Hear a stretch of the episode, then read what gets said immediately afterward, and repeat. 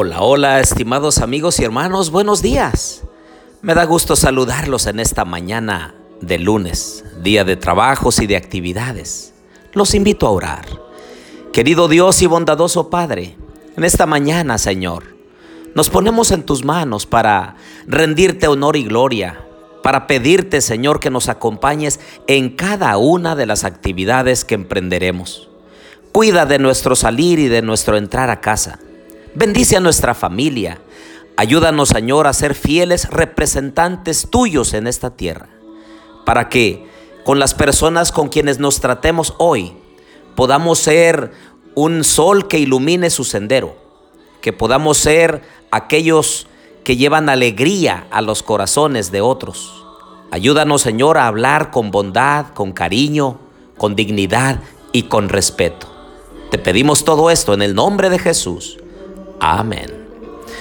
Bien, les doy la bienvenida a nuestra serie El Éxodo. Les habla su amigo y hermano Marcelo Ordóñez desde el puerto de Veracruz, México. Abran por favor su Biblia conmigo en Éxodo 29, 38 al 42.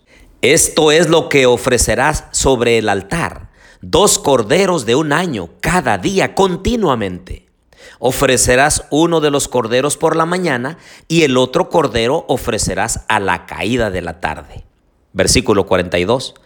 Esto será el holocausto continuo por vuestras generaciones a la puerta del tabernáculo de reunión delante de Jehová, en el cual me reuniré con vosotros para hablaros allí.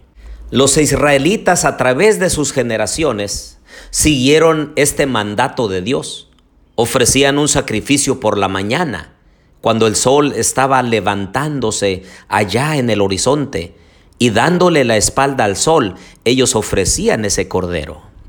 Y por la tarde, alrededor de las tres de la tarde, que era la hora novena, ellos ofrecían sacrificio a Dios para darle gracias por todas las bendiciones recibidas durante ese día, pero también para pedir perdón por sus pecados por eso era el sacrificio continuo, por la mañana y por la tarde, de manera que el pueblo estuviera en comunión con Dios.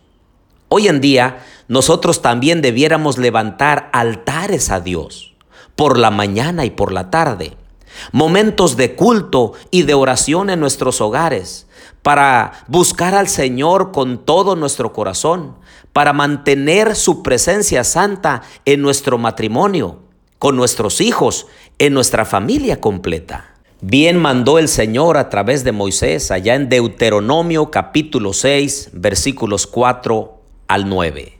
Oye Israel, Jehová nuestro Dios, Jehová uno es. Y amarás a Jehová tu Dios con todo tu corazón y con toda tu alma y con todas tus fuerzas. Y estas palabras que yo te mando hoy estarán sobre tu corazón y las repetirás a tus hijos y hablarás de ellas estando en tu casa y andando por el camino y al acostarte y cuando te levantes. Y las atarás como una señal en tu mano y estarán como frontales entre tus ojos y las escribirás en los postes de tu casa y en tus puertas. Esta forma de repetir a nuestros hijos, a nuestra familia, el amor tan grande de Dios es a través de la repetición de la palabra de Dios. Por eso debiéramos erigir el altar matutino y el altar vespertino, de acuerdo a la edad, de acuerdo a la situación de la familia, debiéramos convocar a cultos en nuestro hogar, cantos de alabanzas, oraciones y estudio de la palabra del Señor. Esto debe ser continuo mientras que tengamos vida y mientras que nuestros hijos estén bajo nuestra responsabilidad. Pero el cordero que se sacrificaba mañana y tarde tenía un simbolismo mucho más profundo y era representar a Jesús, aquel cordero que vendría sin mancha para que nosotros pudiéramos tener perdón de los pecados. Por eso el apóstol Pablo en su carta a los Romanos capítulo 5 y versículo 8 dice, Mas Dios muestra su amor para con nosotros, en que siendo aún pecadores, Cristo murió por nosotros. Y el versículo 17, Pues si por la transgresión de uno, de uno solo, reinó la muerte, mucho más reinarán en vida por uno solo, es decir, Jesucristo, los que reciben la abundancia de la gracia y el don de la justicia. Así que, como por la transgresión de uno vino la condenación a todos los hombres, de la misma manera, por la justicia de uno vino a todos los hombres la justificación de vida. Eso es precisamente lo que la palabra del Señor quiere mostrarnos, a Cristo Jesús. Por eso Juan 1.29 relata cuando Juan el Bautista ve venir a Jesús y dice, He aquí el Cordero de Dios que quita el pecado del mundo. Y entonces Hebreos capítulo 9, versículo 24 en adelante dice, porque no entró Cristo en el santuario hecho de mano, figura del verdadero, sino en el cielo mismo, para presentarse ahora por nosotros ante Dios, y no para ofrecerse muchas veces como entra el sumo sacerdote en el lugar santísimo cada año con sangre ajena. De otra manera, le hubiera sido necesario padecer muchas veces desde el principio del mundo.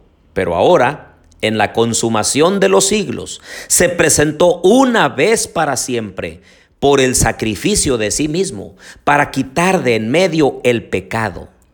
Y de la misma manera que está establecido para los hombres que mueran una sola vez y después de esto el juicio, así también Cristo fue ofrecido una sola vez para llevar los pecados de muchos y aparecerá por segunda vez sin relación con el pecado para salvar a los que le esperan.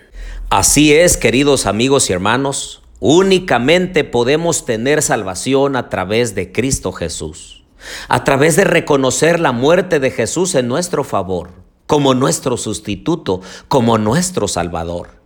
Hechos 4:12 dice, y en ningún otro hay salvación, porque no hay otro nombre bajo el cielo dado a los hombres en quien podamos ser salvos.